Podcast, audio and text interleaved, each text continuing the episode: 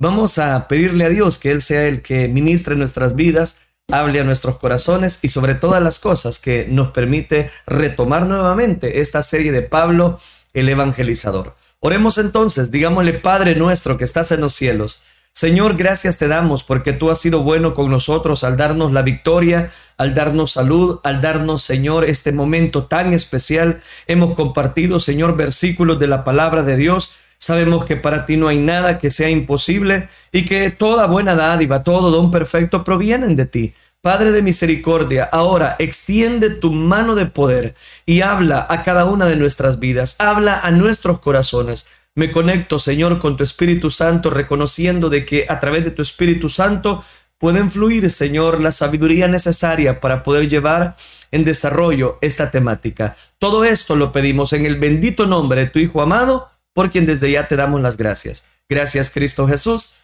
Amén, Señor, y amén. Amén. Vamos a compartir, amados hermanos, el tema, el encarcelamiento de Pablo. Esta es el tema número 21 de esta serie de Pablo el Evangelizador, basado en el libro de los Hechos, capítulo número 16, versículo número 23 al 26. El encarcelamiento de Pablo.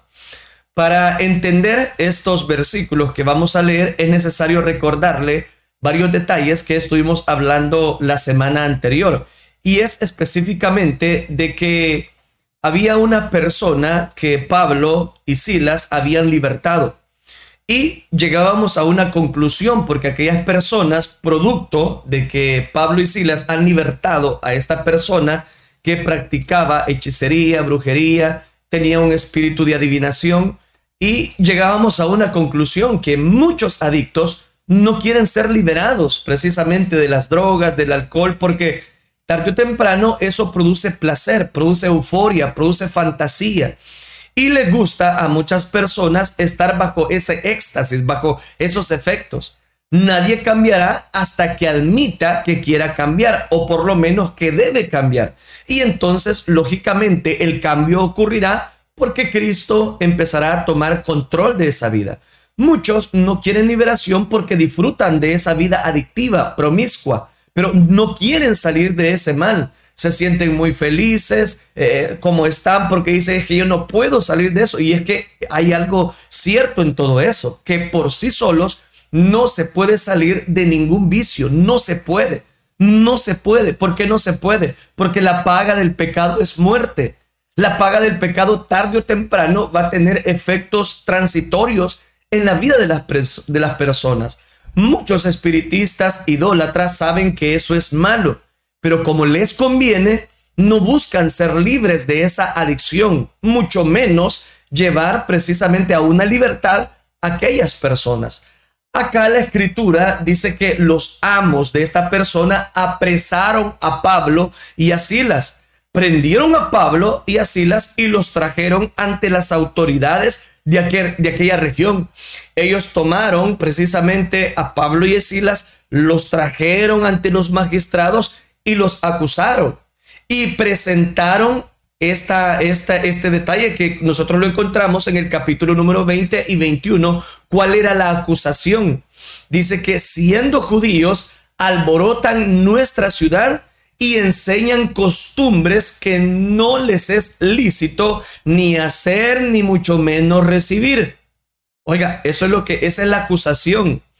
A Pablo y a Silas los estaban acusando por ser alborotadores, de ser enseñadores de otras costumbres. Y por supuesto ellos iban practicando ah, eh, esa liberación poderosa sobre todas aquellas vidas. Entonces Muchos se quejan del desprecio de los pecadores, se molestan porque al hablarles de Cristo, estos se burlan y no hacen caso, se sienten como prejuiciados, marginados, pero aquellos lo que pasa es que son enemigos de la cruz. Pero ahora estas personas, al ser enemigos de la cruz, piensan en Pablo y en sus asistentes, que fueron azotados con varas, pero tuvieron que aceptar su prueba con un amor bajo la causa de Cristo. Eso es lo que estuvimos analizando en la última oportunidad. Ahora bien, dice el libro de los Hechos, capítulo número 16, versículo número 23. Después de haberles azotado, eso, en eso nos quedamos. ellos los azotaron. Después de haberlos azotado mucho, los echaron en la cárcel, mandando al carcelero que los guardase con seguridad. Aquí encontramos que después de haberlos azotado, no solamente se quedaron con esos azotes, sino que también los pusieron en una cárcel. Me llamaba mucho la atención porque Pablo y Silas pudieron haberse, eh, quizás voy a decirlo de esta manera, angustiado, preocupado, al ver que por hacer la obra de Dios, resulta que ahora los meten en una, en una cárcel. Y aquí vamos a ver precisamente el detalle que quiero compartir, la, la, prisión de Pablo. Después de haberles azotado mucho, o sea, no dice que los azotaron, los azotaron mucho. Después de haberles eh, hecho como quisieron, Pablo y Silas, dice la escritura, que era este el precio de predicar el Evangelio. La fe y la libertad religiosa que disfrutamos hoy costó ayer el sufrimiento a muchos creyentes y la sangre de muchos mártires salpica sobre la tierra. Muchas personas han ofrendado sus vidas precisamente para que el mensaje de salvación corra por diferentes países. Dice el versículo, siempre el versículo 23, mandando al carcelero que los guardase con seguridad. Esto deja entender que a esos prisioneros se les tenía en protección de seguridad máxima. Timoteo, que andaba con ellos, se libró precisamente al no estar presente en este momento que ellos liberaron a aquella muchacha.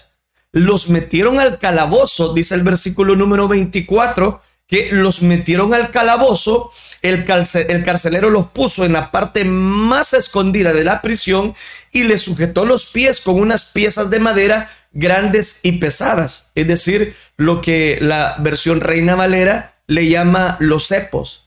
Pero oiga, aquí están atravesando esta situación simplemente por predicar y por libertar a una persona.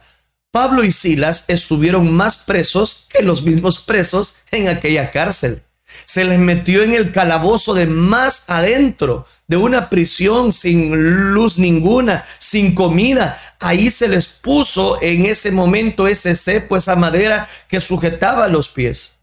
Eso me hace pensar que muchos creyentes han llegado hasta lo peor de lo peor, a lo más profundo de lo más profundo, al nivel más bajo que la vida puede dar hasta ahí donde no hay luz, donde el cepo los oprime día y noche. Dicen, la vida ya no tiene sentido, la vida ya no tiene valor, no gozo de libertad. Pero hay personas que no están encarceladas, que no están bajo cuatro paredes, pero sí no gozan de la libertad. Pero hasta ahí quiero decirles algo, hasta ahí, hasta en el calabozo de más adentro, llega el gran poder de Jesucristo. Y donde nadie llega, donde nadie ora, donde nadie puede ayudar, resulta que Pablo y Silas en este momento toman una decisión. Después que los han azotado, después que los, les han despedazado su cuerpo, ahora ellos deciden cantar alabanzas al Señor. ¿Sabe? Eso me hace pensar que cuando usted y yo estemos atravesando problemas, enfermedades, angustias, refúgiese en la alabanza, refúgiese en el cántico, pero una alabanza. Refúgiese en aquellas alabanzas que edifican nuestra vida, que fortalecen nuestro corazón, que están ahí para sostenernos en los momentos difíciles. Yo no sé si a usted le ha pasado, pero cuando está enfrentando problemas, cuando está enfrentando angustias, cuando no hay nadie a su alrededor, usted levanta sus manos aunque no tenga fuerzas. Como dices alabanza, levanto mis manos aunque tenga mil problemas. Pero cuando levanto mis manos, mis cargas se van. Ah, pues Pablo y Silas eso es lo que van a hacer cuando los, los han azotado, los meten en el calabozo de más adentro. Ellos empiezan a cantarle, ellos empiezan a adorar a Dios, ellos empiezan a disfrutar del culto interno que tenían dentro de la cárcel. La actitud de Pablo y Silas asumieron una actitud espiritual a medianoche.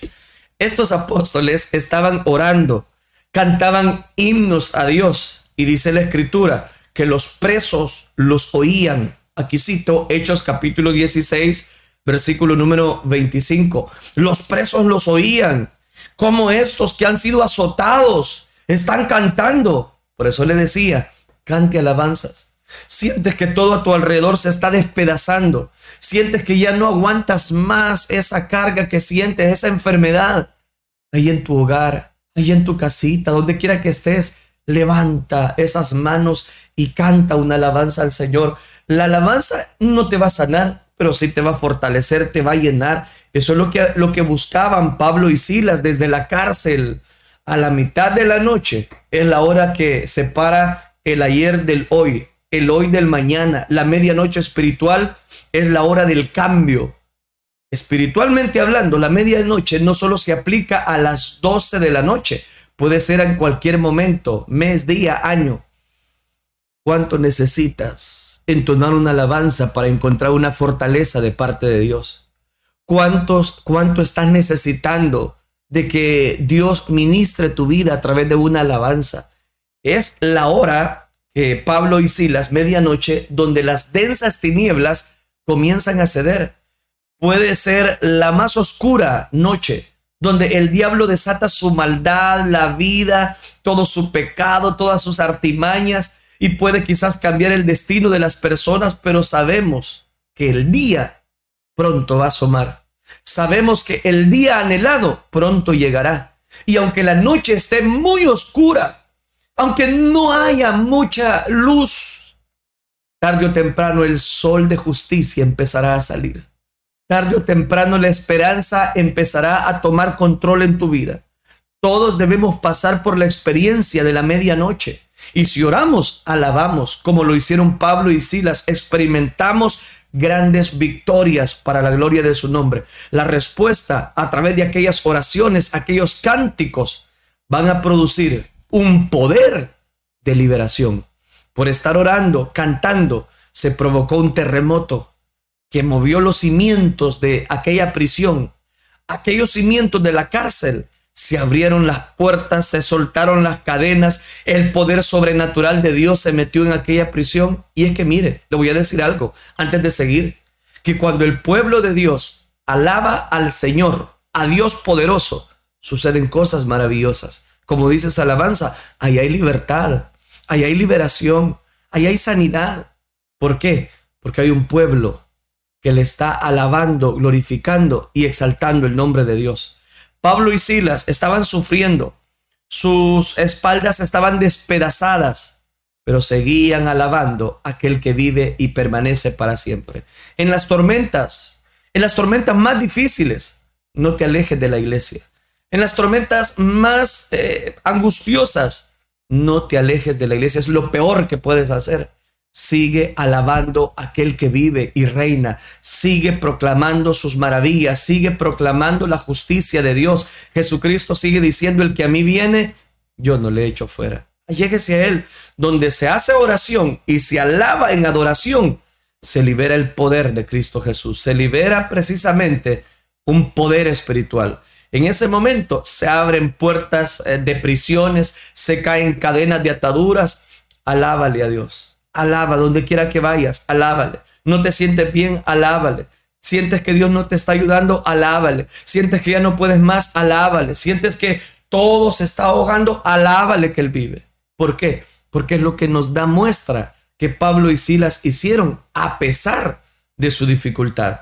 Ahora, en ese clamor, Resulta interesante que se despedaza todo, se caen las cadenas, se abren las puertas, aquellos presos pudieron salir huyendo y viene Pablo contra todo pronóstico. Él pudo haber dicho, eso, Dios nos, Dios obró, contestó nuestras oraciones, vaya, si la vamos, salgamos corriendo. Él mandó este terremoto para salir. Pero ¿sabe qué hace Pablo? No se va, no se escapa. Dice el versículo 28 de este capítulo 16 del libro de los Hechos. Mas Pablo clamó a gran voz diciendo, no te hagas ningún mal, pues todos estamos acá. El carcelero estaba obligado a pagar con su propia vida si los presos escapaban. El efecto en el carcelero, despertando el carcelero Versículo 27. Y viendo abiertas las puertas de la cárcel, aquel cuadro de ver todas aquellas puertas abiertas estremeció emocionalmente al carcelero de Filipos. Y en honor a este carcelero, dice que sacó la espada y se iba a matar, pensando que los presos habían escapado. Dejó escapar a un prisionero, iban a decir. En ese caso, a varios prisioneros lo llenó de turbación, lo llenó de temor, por lo cual él decidió que era su deber quitarse la vida. Pero son muchos los que en nuestra sociedad actúan al igual que el carcelero de Filipos.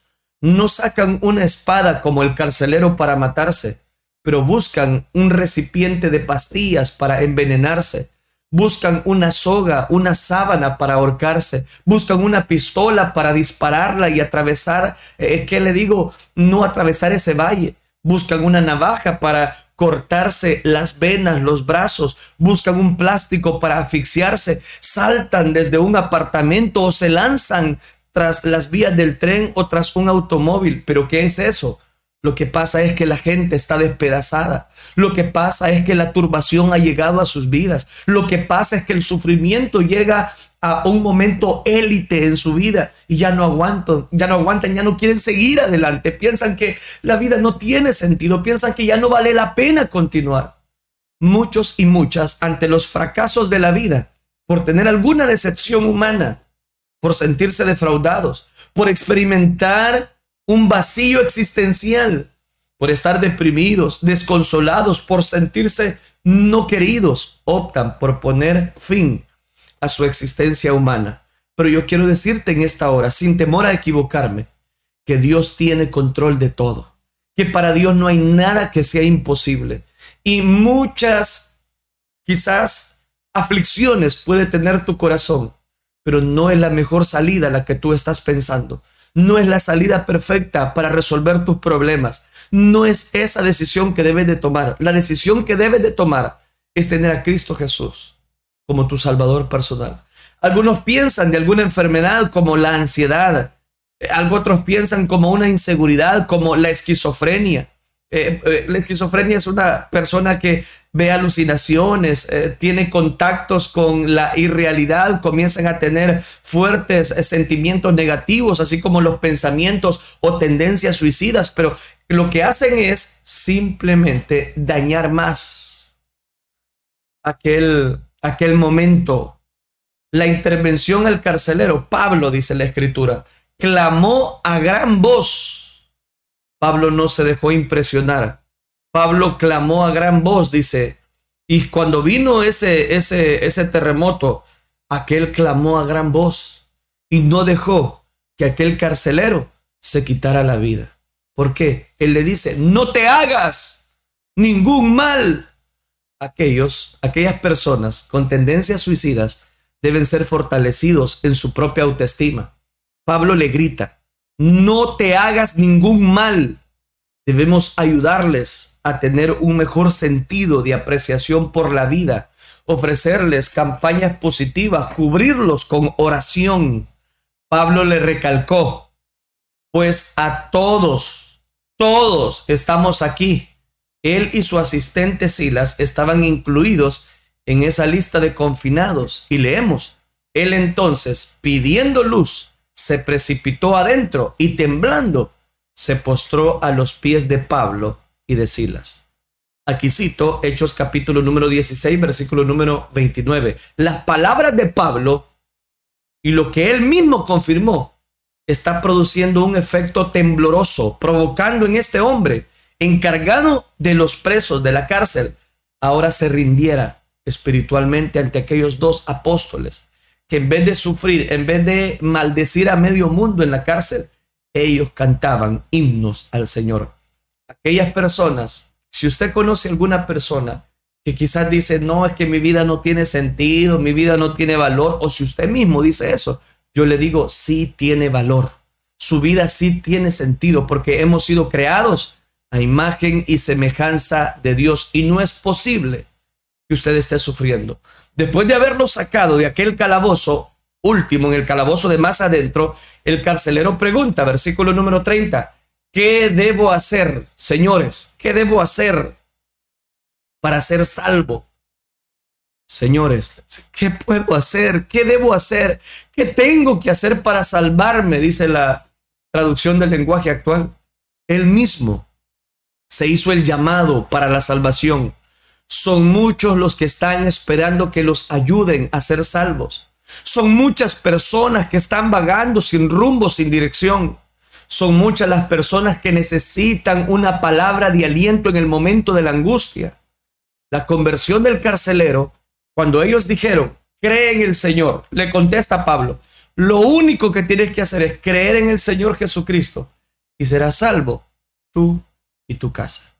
El mensaje fue directo. Él tenía que aceptar como el Mesías para ser salvo. Él tenía que aceptar al Mesías, a Jesucristo, el Hijo de Dios.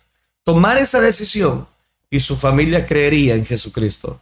Ahí mismo, Pablo y Silas le predicaron a él y a todos los de su casa, el cual debía estar dentro de las inmentaciones precisamente de la cárcel, del recinto principal.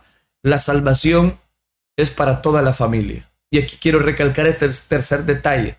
La salvación es para toda la familia, es para los buenos, los menos buenos y los nada buenos, los malos, los perversos, es para todos. El carcelero le limpió las heridas y luego se bautizó él y todos los suyos. Termina diciendo Hechos capítulo 16, versículo 33.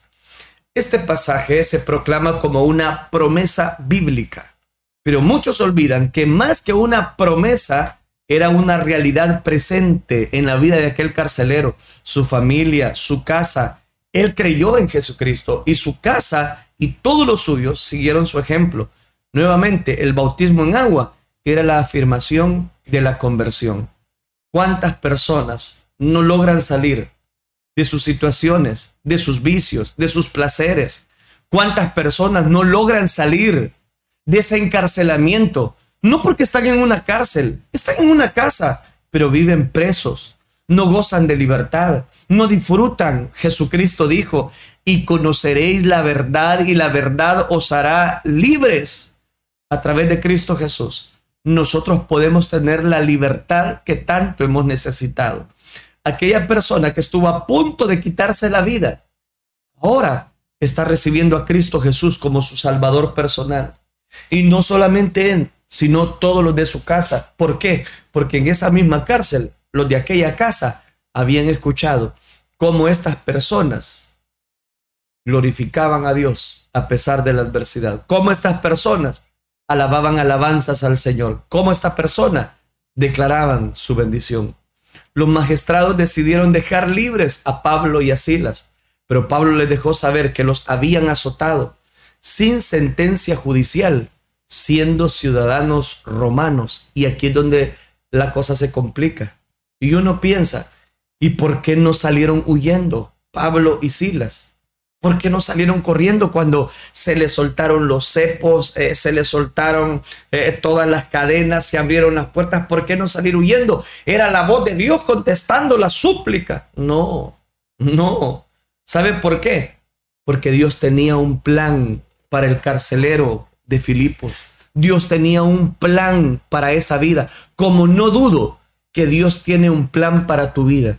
¿Vives angustiada? vives angustiado, tus hijos no te respetan, la familia que tienes no te valora, llegó el momento donde tú puedes comprobar el amor de Dios que está a través de su Hijo Jesucristo. Pablo de Tarso reconocía sus derechos romanos, sabía quién era él y cómo habían actuado con él. Los magistrados habían violado la ley y él les hizo conciencia, Pablo, nunca olvides de tus derechos legales conferidos en el sacrificio de Cristo. Oiga, ¿cómo se lo voy a decir? Nunca olvide de los derechos legales conferidos dentro del sacrificio de Jesucristo. En Filipos, Pablo y Bernabé reclamaron, eh, Pablo y Silas reclamaron su ciudadanía romana. Recuerde, pero Pablo les dijo a los guardias, nosotros no somos ciudadanos. Ahora los jueces ordenaron que nos golpearan delante de toda la gente de la ciudad y nos pusieran en la cárcel, sin averiguar primero si éramos culpables o inocentes. Y ahora quieren dejarnos ir sin que digamos nada, sin que nadie se dé cuenta. ¿Sabe qué dice Pablo? Pues no, no nos iremos. Que vengan ellos, que vengan las autoridades aquí a la cárcel a sacarnos. Los guardias dice que fueron y le contaron todo eso a los jueces, a las autoridades. Al oír los jueces que Pablo y Silas eran ciudadanos romanos, dice la escritura que se asustaron mucho. Entonces fueron a disculparse con ellos. Los sacaron de la cárcel y les pidieron que salieran de la ciudad. Oiga, qué interesante. En Jerusalén, Pablo reclamó su ciudadanía romana. El comandante llevó a Pablo dentro y ordenó que lo azotaran con látigos para hacerle confesar su delito. Y eso es lo que estuvimos viendo, viendo la semana anterior. Quería averiguar por qué la multitud se había enfurecido. Y la multitud estaba enfurecida porque ellos habían libertado a una muchacha que dice producía una adivinación en aquellas personas. Cuando ataron a Pablo para azotarlo, Pablo le preguntó al oficial que estaba ahí, ¿es legal que azoten a un ciudadano romano que todavía no ha sido juzgado? Cuando el oficial oyó esto, fue al comandante y le preguntó, ¿qué está haciendo? Este hombre es ciudadano romano. Entonces aquel comandante se acercó a Pablo y le preguntó, dime, ¿eres ciudadano romano? Sí, por supuesto que lo soy, respondió Pablo. Yo también lo soy, dijo el comandante entre los dientes. ¿Y qué pasó? Aquella persona empezó a entrar en pánico porque no podían acusar, mucho menos azotar a un ciudadano romano. El apóstol no solo sabía que era ciudadano romano, conocía sus derechos constitucionales y privilegios como ciudadano. El mensaje de Pablo este es el punto, fue comunicado por los alguaciles, por aquellas personas, los cuales tuvieron miedo al oír que aquellas personas habían sido azotados injustamente. Y quiero recalcar algo, aprovechando esta ilustración. El departamento, por ejemplo, de cada país, eh, Estados Unidos, por ejemplo, de América, declara, la ciudadanía es el hilo común que vincula a todos los estadounidenses.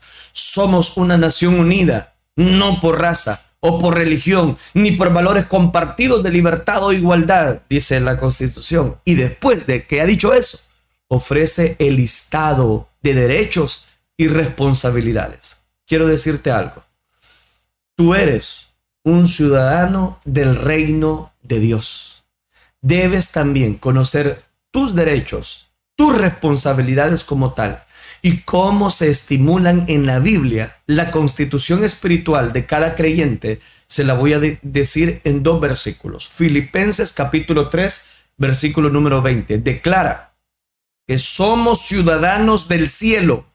En cambio, nosotros somos ciudadanos así, del cielo, donde vive el Señor Jesucristo, y esperamos con mucho anhelo que Él regrese como nuestro Salvador. Nuestra ciudadanía no está en la tierra.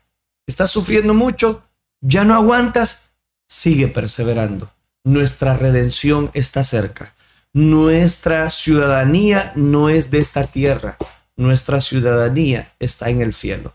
La primera carta del apóstol Pedro, capítulo 2, versículo 11, declara que somos residentes precisamente. Dice, queridos amigos, ya que son extranjeros y residentes temporales, les advierto que se alejen de los deseos de la carne, de los deseos mundanos, porque nuestra ciudadanía está en el cielo. Aquellos que maltrataron a Pablo y a Silas, que violaron sus derechos de ciudadanos romanos, ahora les tienen que pedir por favor que se vayan de la ciudad. Y Pablo, no, no, no, que vengan ellos a sacarnos. Y dice que vinieron y les rogaron y sacándoles les pidieron que salieran de la ciudad. Estaban asustados por su mal proceder.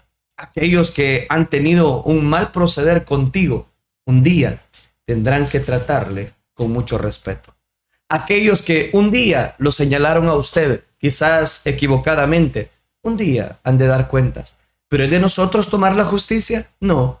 Pablo, a pesar de que era ciudadano romano, no se abalanzó contra aquellas personas. No, no, no. Pero sí, él declaró cuáles eran sus derechos. Como hijos de Dios, Dios nos ha dado derechos, Dios nos ha dado bendiciones. No vivas encarcelado, no vivas en ese encarcelamiento, disfruta la vida, vive tu vida bajo la perfecta voluntad de Dios.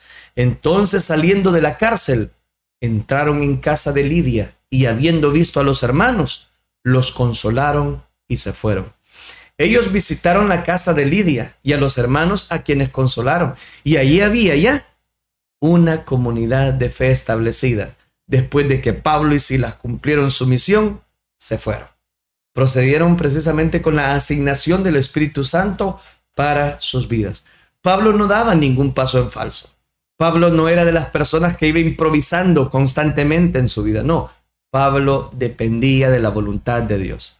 Aquellos que maltrataron a Pablo y a Silas al principio, al final los tuvieron que tratar bien. Cuando uno está en la voluntad del Señor Jesucristo, los enemigos serán avergonzados.